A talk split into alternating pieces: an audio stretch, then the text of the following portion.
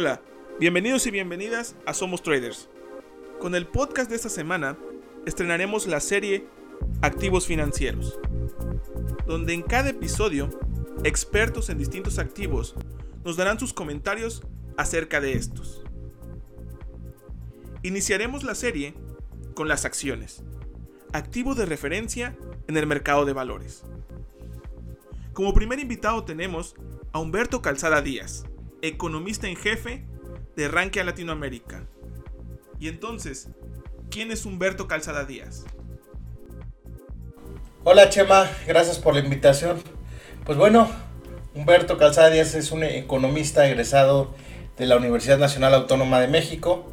Actualmente, como lo menciona, soy el economista en jefe para Rankia, eh, el portal de economía y finanzas la comunidad financiera más grande del mundo. Y bueno, pues ya llevo prácticamente una década de, experiencia en el medio financiero. Eh, trabajé en distintas casas de bolsa, como Casa de Bolsa Finamex, Grupo Bursátil Mexicano. Por ahí también tuve un breve paso por la banca, en Banco en Bursa.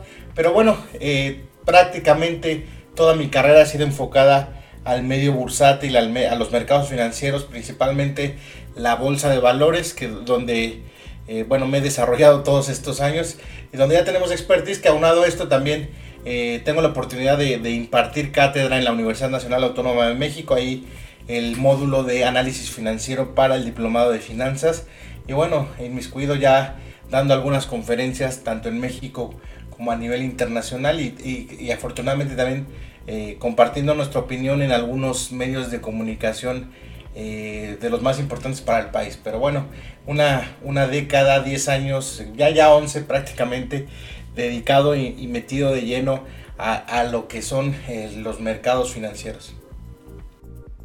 Gracias Humberto por aceptar la invitación y ser nuestro padrino en esta serie de activos financieros. Como primer pregunta, tenemos ¿cómo te interesaste por primera vez en los mercados financieros? Pues bueno, es una historia bastante particular. Eh, yo en la preparatoria eh, quería estudiar eh, abogacía, derecho, pero había una materia que se llamaba ciencias sociales donde veíamos economía, veíamos economía. me fui a examen final y el examen final era estudiar 100 fichas bibliográficas de conceptos macroeconómicos, de conceptos financieros y que bueno, fue ahí donde inició mi primer inquietud por, por el tema económico y financiero. Después eh, salgo de la prepa, eh, ya no quería estudiar eh, derecho y en ese transfer que, que, ya no quise estudiar derecho, me pongo a trabajar y yo camino a, donde, a, la empresa donde trabajaba, pasaba a diario por un puesto de periódicos donde veía el economista, el financiero. Entonces, como esos conceptos básicos que ya había leído más las portadas, me empezó a llamar la atención. ¿no? Compraba yo el, el economista y pues, veía, leía las notas y pues, para mí eran jeroglíficos, estaban las, las gráficas y no le entendía nada.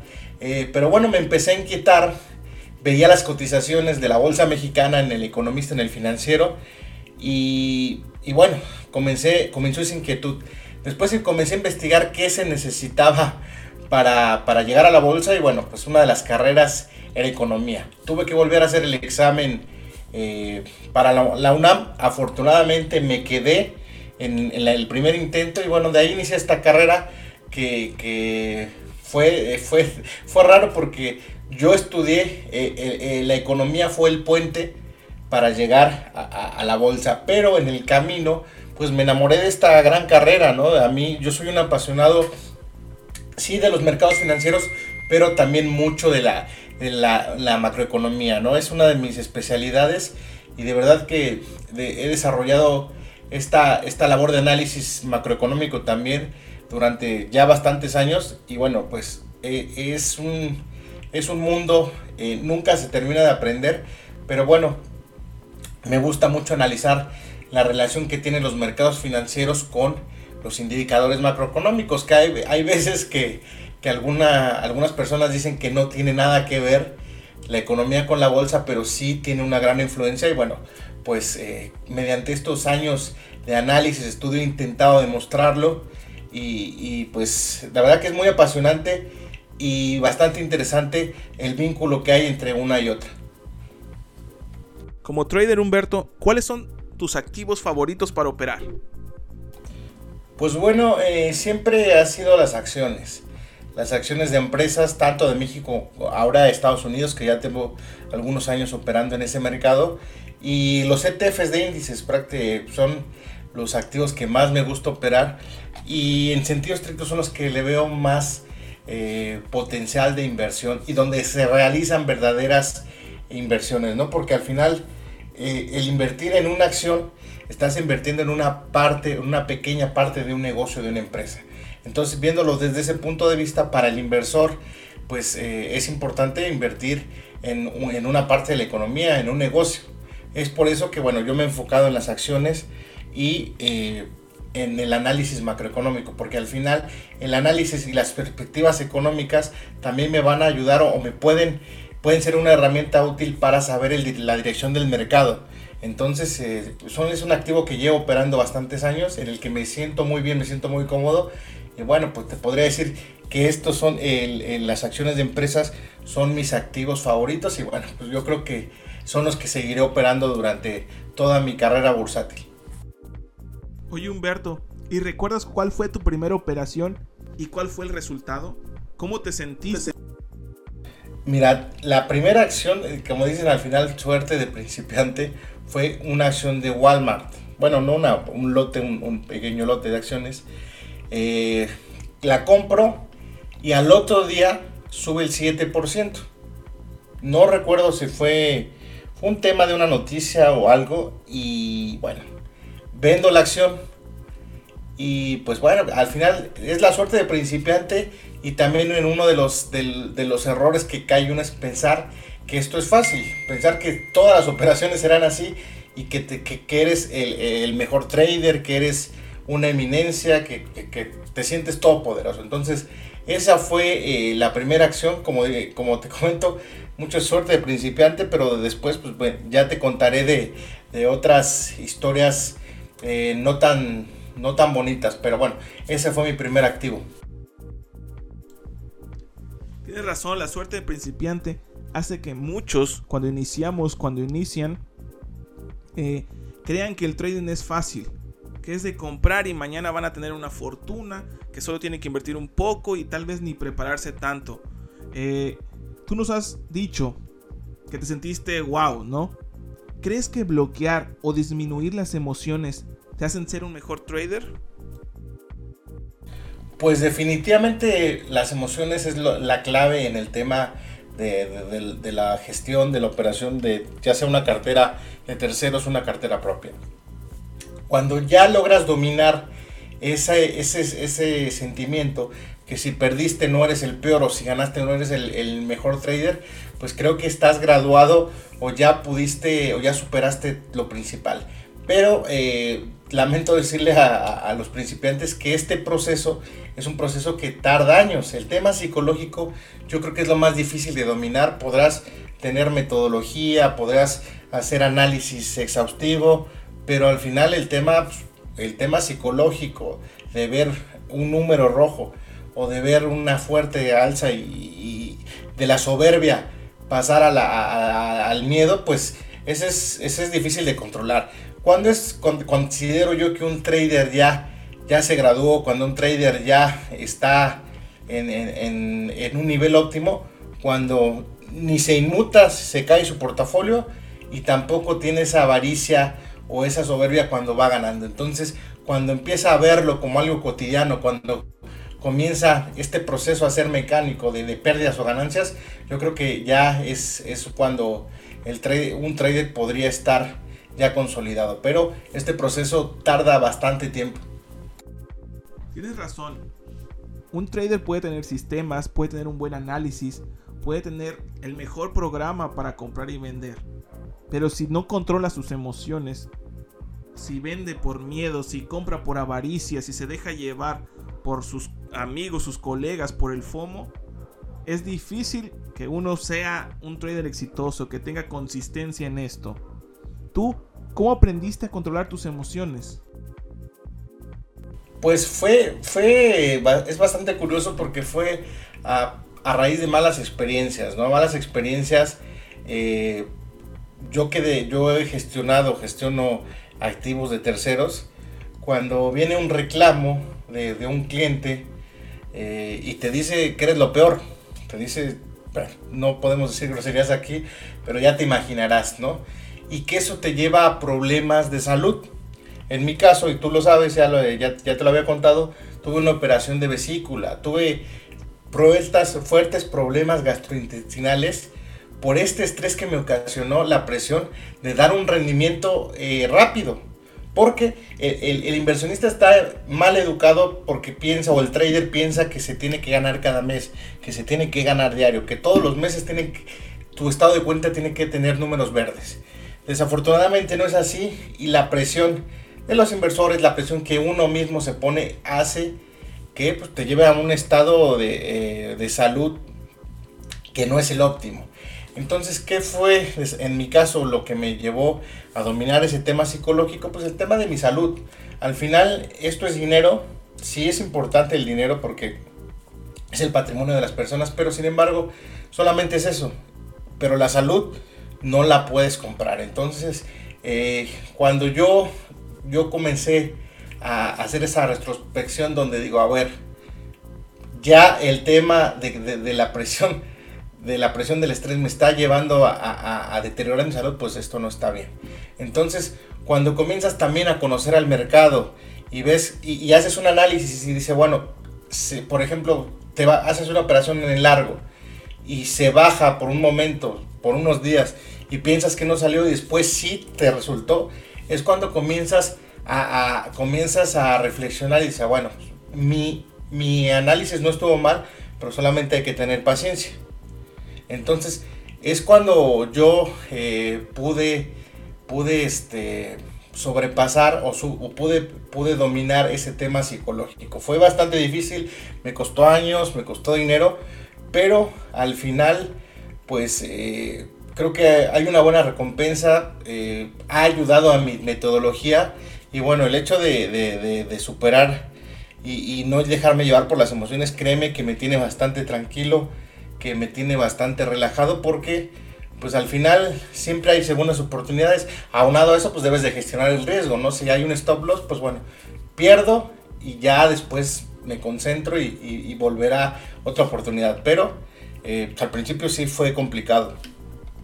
Ok, entiendo. Mejorar tu salud fue uno de los puntos de inflexión. Sí, mejorar, mejorar la salud definitivamente, porque al final bueno, pues al final el mercado se recupera, pero hay daños irreversibles. Entonces, pues eh, traté de hacer esa reflexión, aprender y bueno, pues ahora ya es un tema que, no me inmuta. Por ejemplo, ya si toca mi stop, pues, pues mi stop. Obviamente, pues ya dentro de la metodología trato de que el riesgo beneficio me favorezca, ¿no? Si, si, la, si la operación tiene un potencial 7-8%, pues voy a perder el 1, el 2, el 1, el 2%, ya dependiendo de mi estrategia, pero pues es eso, es eso como he aprendido a, dominar esos miedos. Por ejemplo, la otra vez eh, estaba yo aquí operando, tuve unas operaciones que no alcanzaron a tocar su stop, pero sí estaba gestionando un monto importante. Pues veías números rojos y veías el monto, digo, ay, pues sí, sí, a un trader novato sí le estaría, eh, sí le estaría inquietando, pero bueno, lo dejé, me salí de, salí de, la, de la oficina y cuando regresé ya había tocado el take profit. Entonces, cuando tienes esa tranquilidad de que tienes una metodología, un proceso, pues también te ayuda mucho en el tema psicológico, porque sabes que si vas a perder, vas a perder poco dinero. Humberto, tú nos comentas que te saliste de tu oficina para relajarte un poco. Dejas puesto el take profit y el stop loss. Estas son dos operaciones que las pones desde el principio que haces tu operación, desde que entras, o la vas poniendo conforme va pasando el tiempo en tu operación? Lo que pongo siempre es el stop loss. Hay veces que sí pongo el take profit dependiendo cómo se vaya comportando, pero cuando, por ejemplo, eh, hago una operación y a mí que me gusta mucho el scalping, comienzo a ganar en la operación y comienza a subir fuerte, lo que hago es ir subiendo el stop, el famoso trailing irlo subiendo y no pongo, eh, y no pongo take profit. Simplemente cuando ya eh, ves que a veces el, mercado es bastante volátil y, se sube fuerte, pues lo que hago es ir subiendo el stop y ya no pongo y ya no pongo take profit. Eso me va a asegurar la ganancia. Pero cuando pues, la operación es un poco más lenta, sí pongo primero el stop y ya después voy, yo defino mi, ya tengo definido mi take profit. Pero cuando sí eh, me favorecen las operaciones, lo, lo primero que hago es poner el stop e irlo subiendo, ir vigilando la operación. Y para esto, Humberto, ¿tienes emisoras favoritas para operar? O sea, que operes casi siempre, que te gusta operar Apple, eh, Meta, Netflix, ¿alguna de estas emisoras son tus favoritas para estarlas operando? Mira, en, e, esta coyuntura de mercado, mi activo favorito es el SPY y el SPXS o SPXL, que son activos, el SPXY es un fondo que replica el Standard Poor's y el SPXS es un, eh, y es un ETF apalancado 3 a 1 en contra del Standard Poor's y el SPXL a favor del Standard Poor's igual a 3 a 1. En, esto, en estas coyunturas de mercado donde hay bastante volatilidad son los que opero. Pero ya en temas de acciones me gusta mucho, por ejemplo, eh, Apple, Amazon, eh, Facebook no tanto, pero por ejemplo hay, hay empresas que, que son bastante sólidas. Por ejemplo, para hacer, una, para hacer una operación de swing me gusta mucho Microsoft, por ejemplo. Y en el caso de México sí hay algunas operaciones que hay algunas acciones que me gustan bastante, como Jefe Norte o Almex, que me han dado buenos resultados y son las que opero más constante, ¿no? En el caso de los dos mercados. Pero ya te, te puedo decir que llevo unos meses, prácticamente, bueno, más bien dos años con los índices por la coyuntura de mercado, pero ya cuando pase la turbulencia volveré a analizar a empresas que tengan potencial y que puedan, eh, que tengan buenos fundamentales macroeconómicos para posiciones a más largo plazo. Hablando de analizar, Humberto, sin comentarnos tu metodología de trading, ¿puedes decirnos cómo analizas? Mira, eh, para el tema del trading, el tema de scalping que, que realizo yo, swing, me voy por lo básico y, lo básico para mí es la, lo primordial del análisis técnico. Primero detectar la tendencia, eso es primordial. Después eh, detectar eh, soportes y resistencias. Ya tengo ahí la base del rompecabezas. Eh, promedios móviles, lo, lo, voy armando. Y pues obviamente las velas también me dicen mucho, ¿no? El comportamiento de, de las velas pues nos pueden anticipar eh, ya en los últimos meses pues me he estado me he estado adaptando mucho a figuras de continuación, cambio de tendencia, que por ahí te he detectado algunas estrategias que he realizado que me han resultado, pero créeme que mi análisis es muy simple y sencillo. ¿eh? O sea, me voy a lo básico, tendencias, soporte, resistencias, por ahí algunas medias. Ya así adicional puedo de repente usar un RSI, que es de lo, lo más común que uso, o bandas de Bollinger. Pero eh, mis análisis son muy simples. Humberto, tú nos hablas sobre indicadores, que utilizas el RSI. ¿Ocupas otro, no sé, por ejemplo, tal vez MACD? No, ocupo lo que te mencioné. De repente el RSI lo, lo, utilizo cuando hay temporalidades de más largas, con velas mensuales, semanales, para ver la situación del mercado sobre compra, sobre venta. Eh, pero no, no me oscila tanto, te digo de lo básico. Eh, es los indicadores que uso. Sí me guío mucho de otros indicadores financieros, pero en respecto a análisis técnico, créeme que he encontrado eficiencia en, la, limpieza de mi gráfico. Trato de no atiborar de indicadores, los que más me, sirven, eh, sobre todo ahorita para el tema de scalping, pues casi no uso, ¿no? Eh, no uso un gran número de indicadores y me ha resultado Créeme que mi porcentaje de, efectividad ha aumentado con los años, pero haciendo un análisis simple, ¿no? Este, entonces, me gustan mucho las figuras. Eh, si por ahí recuerdas en Twitter, hace unos meses eh, detecté un hombro cabeza hombro que se cumplió en el Standard Poor's 500. Entonces, este, sí, sí, sí me gusta ser muy analítico y muy observador en el comportamiento del mercado y créeme también que con los años eh, uno va desarrollando, un, aparte del que obviamente debes tener un análisis, una metodología, uno va eh, desarrollando esta intuición cuando opera el mercado, ¿no? esa intuición que te ha dado los años. Pero pues ese, eh, básicamente ese es mi estrategia. Tienes mucha razón, Humberto, cuando mencionas que un gráfico limpio. Me acuerdo cuando todos iniciamos, o la mayoría iniciamos, le queríamos meter todos los indicadores que hubiera, ¿no? Eh, desde MACD, RCI, le querías meter casi todas las medias móviles, querías encontrar lo que todos ya nos decían, lo que todos comentaban, lo que todos ponían ahí en Twitter, en Facebook, que había, ¿no? El santo grial del trading. Pero nos damos cuenta al paso del tiempo que un gráfico limpio a veces es mejor y es más fácil detectar algunas tendencias, detectar algunas entradas que con tanto indicador y sobrecargando el gráfico. Humberto, ¿tienes algún time frame favorito para operar? Sí, eh, depende. Cuando es scalping, uso 5 minutos o intradía. Si es una operación de swing, las velas diarias me han funcionado bastante bien. Eso, eso prácticamente es lo que uso. Hablando de time frames, plataformas, análisis, ¿dónde haces tus análisis? Me refiero, ¿en qué plataformas, Humberto? Obviamente, bueno, una que conocemos los que nos dedicamos a esto a los mercados que se llama eh, TradingView.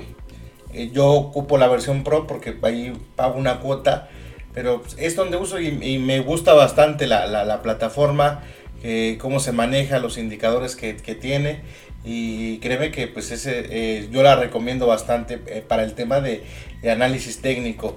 Si ya quiero realizar otro tipo de análisis como es el macroeconómico hay una página que se llama Trading Economics que viene bastante bien viene muy completa la integración de los indicadores económicos. Viene en orden como vienen los, los, principales indicadores que contienen la demanda agregada, ¿no? Desde el PIB, vienen los componentes del PIB, viene por ahí este datos de consumo, inversión. Entonces es una es una es un, son las dos páginas principales donde hago mi análisis. Hay que recordar, amigos traders, que Humberto es un profesional. Por eso necesita herramientas de paga para hacer sus análisis. Nosotros si todavía no llegamos a ese nivel de profesionalismo, podemos ocupar plataformas como investing.com, que no necesitas hacer un pago para tener todas las herramientas. Según tu experiencia, Humberto, ¿qué brokers recomendarías para hacer trading en acciones?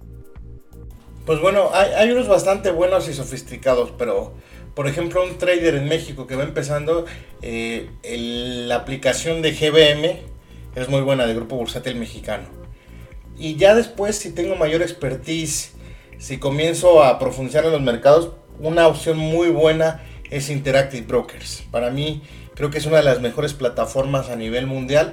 Pero bueno, también va a depender, por ejemplo, aquí del presupuesto, de las comisiones. Por ejemplo, en México, pues para que sí los que van de plano empezando puede ser la, la opción de Cuspid una muy buena. Pero pues lo importante es que comiencen a operar, ¿no? Sea en Cuspid, sea en, en, en GBM, en Interactive Brokers, que vayan desarrollando esta habilidad, que, estudien sobre todo es lo, que les recomendaría. Pero bueno, eh, y ya si saben, comienzan a, aprender más y a dominar eh, un poquito más eh, su metodología, la psicología, pues los mercados de de Forex, de CFDs, que son mercados extrabursátiles, mercados de derivados, podrán ser una opción. Ahí sí podrían especular, pero bueno, se, se debe de tener una expertise mayor. Amigos, como lo han escuchado desde la voz de Humberto Calzada, no necesitas tener el mejor broker si vas iniciando. Necesitas aprender invertir desde un broker como Cuspid, GBM, que son brokers mexicanos. Ya después te puedes ir cambiando según tu experiencia. Por lo pronto, prepárate, edúcate y empieza a invertir. Humberto, ¿alguna vez te enfrentaste a la pérdida de todo tu capital? Sí, en el tema de CFDs, el CFDs sí, alguna vez, pero bueno, es una, es, una inversión que eh, los FDs, el Forex, que estamos eh, conscientes de que podemos perder todo el capital. Obviamente no son capitales importantes porque sabemos el nivel de riesgo, pero sí en algún momento, pues sí, cuentas pequeñas sí a quemar en estos brokers de, de mercados extrabursátiles. ¿Y cómo lo hiciste para superar esas pérdidas? Afortunadamente, estas sí, sí fueran más por eh, operaciones especulativas, eso te lo puedo, te lo puedo decir. Este, eh, ya el tema del psicológico, pues no, afortunadamente no me afectó porque pues, estaba consciente. Pero sí fue recientemente, ¿no? Cuando, cuando fue la pandemia, que, que estábamos en casa, pues se comenzó mi inquietud más por el tema del mercado extrabursátil, de CFDs, de Forex, de los derivados. Y bueno, pues ya afortunadamente ya tenía algunos años de experiencia que me hicieron superar esa prueba eh, de manera exitosa. Perfecto, CFDs, Forex, activos que pronto tendremos en nuestro podcast, estén al pendiente. Eh, Humberto, ¿tienes algún libro favorito sobre trading? Que no sea economía, sobre trading. No, no, leí, no tengo libros sobre trading, pero sí sobre análisis técnico. El de Murphy, de, el libro de análisis técnico de mercados financieros. Y hay uno bastante bueno que recomiendo siempre en, las entrevistas, que se llama Análisis técnico de, de Análisis técnico bursátil. El autor es un español que se llama Oriola Mat. Para la gente que no sabe de análisis técnico, que va empezando, yo creo que ese es un buen paso. Y ya después, sabiendo más, este libro que te, que te menciono de, Murphy, de análisis de los mercados financieros, que es del Instituto de Nueva York, que es un libro como de 800 páginas, ese es de mis favoritos, pero para iniciar el de Oriol Lamat, pero en sí libros sobre trading no he leído, te, te, lo, confieso, pero pues el análisis técnico más la práctica, créeme que a mí es la que me ha dado eh, las tablas y el conocimiento. Exacto tú ya traes alguna formación, Humberto. Lo que te ayuda o te ayudó fue la formación en economía, que empezaste a ver lo macro del mercado financiero, pero hay personas, por ejemplo, eh, que son ingenieros en sistemas, ingenieros en comunicación, son abogados que no saben, no tienen idea mucho sobre esto. ¿Qué libro podrías recomendarle para aprender sobre mercados financieros? Mira, pues ahí le voy a hacer publicidad a, a un gran amigo eh, que se llama Edgar Arenas, tú, lo conoces. Él tiene un libro que se llama Invirtiendo y Entendiendo. Yo creo que para el que no sabe nada y quiere involucrarse, primero que es las inversiones en los mercados, es, una gran, eso es, un, es un gran comienzo. Es un libro que no tiene gráficas, que no tiene tablas en Excel, que no tiene ecuaciones, pero pues inicia de la base.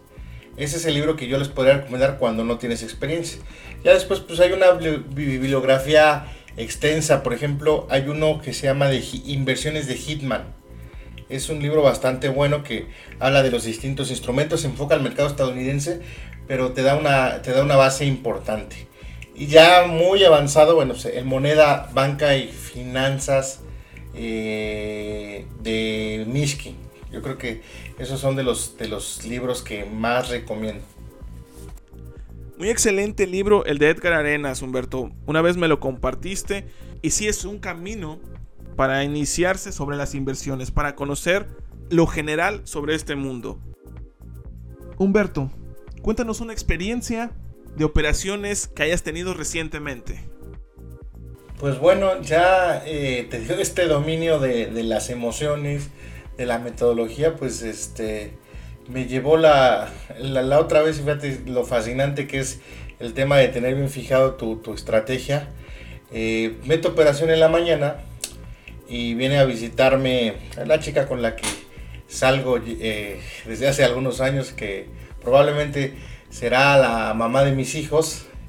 Eh, ella se dedica a la enfermería, nada que ver con, con mercados financieros ni trading, ella es enfermera, pero es enfermera, pero ha estado en cuatro cursos míos de, de bolsa y ya, si bien no entiende, pero sí tiene una noción de lo que es, son los mercados, la bolsa, porque al final cuando charlamos, que ella me charla, me, me platica del hospital, yo le platico de lo que pasa acá en el trabajo, pues entiende cierta parte. Otra vez me viene a visitar, fuimos a desayunar al cine y cuando regreso ya mi operación había tocado el take profit. Pero ¿por qué me voy? Porque pues, tengo esa tranquilidad de tener una estrategia y saber que ya está cubierto mi riesgo. Entonces, cuando comienzas a, dominar esa parte, pues yo creo que, es cuando te das cuenta que, el aprendizaje ha valido la pena. Esas sí son historias de amor, Humberto, para que veas. para terminar, ¿qué consejo le darías a un trader novato que quiere iniciar operaciones? Pues bueno, sobre todo la formación. La formación eh, en libros, en la academia, no en youtubers ni en tiktokers. Lo, hemos mencionado muchas veces, Chema, en, en, pláticas casuales que hemos tenido tú y yo, eh, que pues la formación está en los libros académicos, en los textos que están en la biblioteca. Así inicié yo. Después obviamente vas conociendo a gente experta, a profesionales que también pueden ser una guía. Y por ahí, por ejemplo, hace rato me preguntaste del libro, no, no estudié un libro, pero sí tomé un curso con Felipe Sanín, que es un trader colombiano, pero este trader tiene más de 25 años de experiencia en el mercado o en, operaciones en casas de bolsa de Colombia, operando grandes cantidades. Y bueno, esa experiencia la transmite en un curso que por ahí te recomendé alguna, en alguna ocasión. Y bueno, pues eh, aprender de los que saben, aprender de los que llevan años en el ajo, como se dice vulgarmente. Entonces, la formación académica y como, como decimos en México, de los trancazos se aprende. Tienen que invertir, tienen que poner dinero en riesgo, ojo, dinero que estén dispuestos a perder. Eso es importante. Porque es como van a ir dominando, como van a ir aprendiendo a operar, como van a ir sabiendo gestionar las emociones. Entonces, lo primero es formarse y después ir, ir invirtiendo, que eso, es, eso es lo primordial, porque es como, es como los pilotos, ¿no? Tener horas de vuelo para nosotros es comenzar a operar con dinero, con cuentas reales. Toda la razón, Humberto. Y ya lo escucharon, amigos. Aléjense de los TikTokers, de los YouTubers y todos esos que te vendan humo. El trading fácil no existe. ¿Ok? Eso nos quede claro. El trading fácil no existe.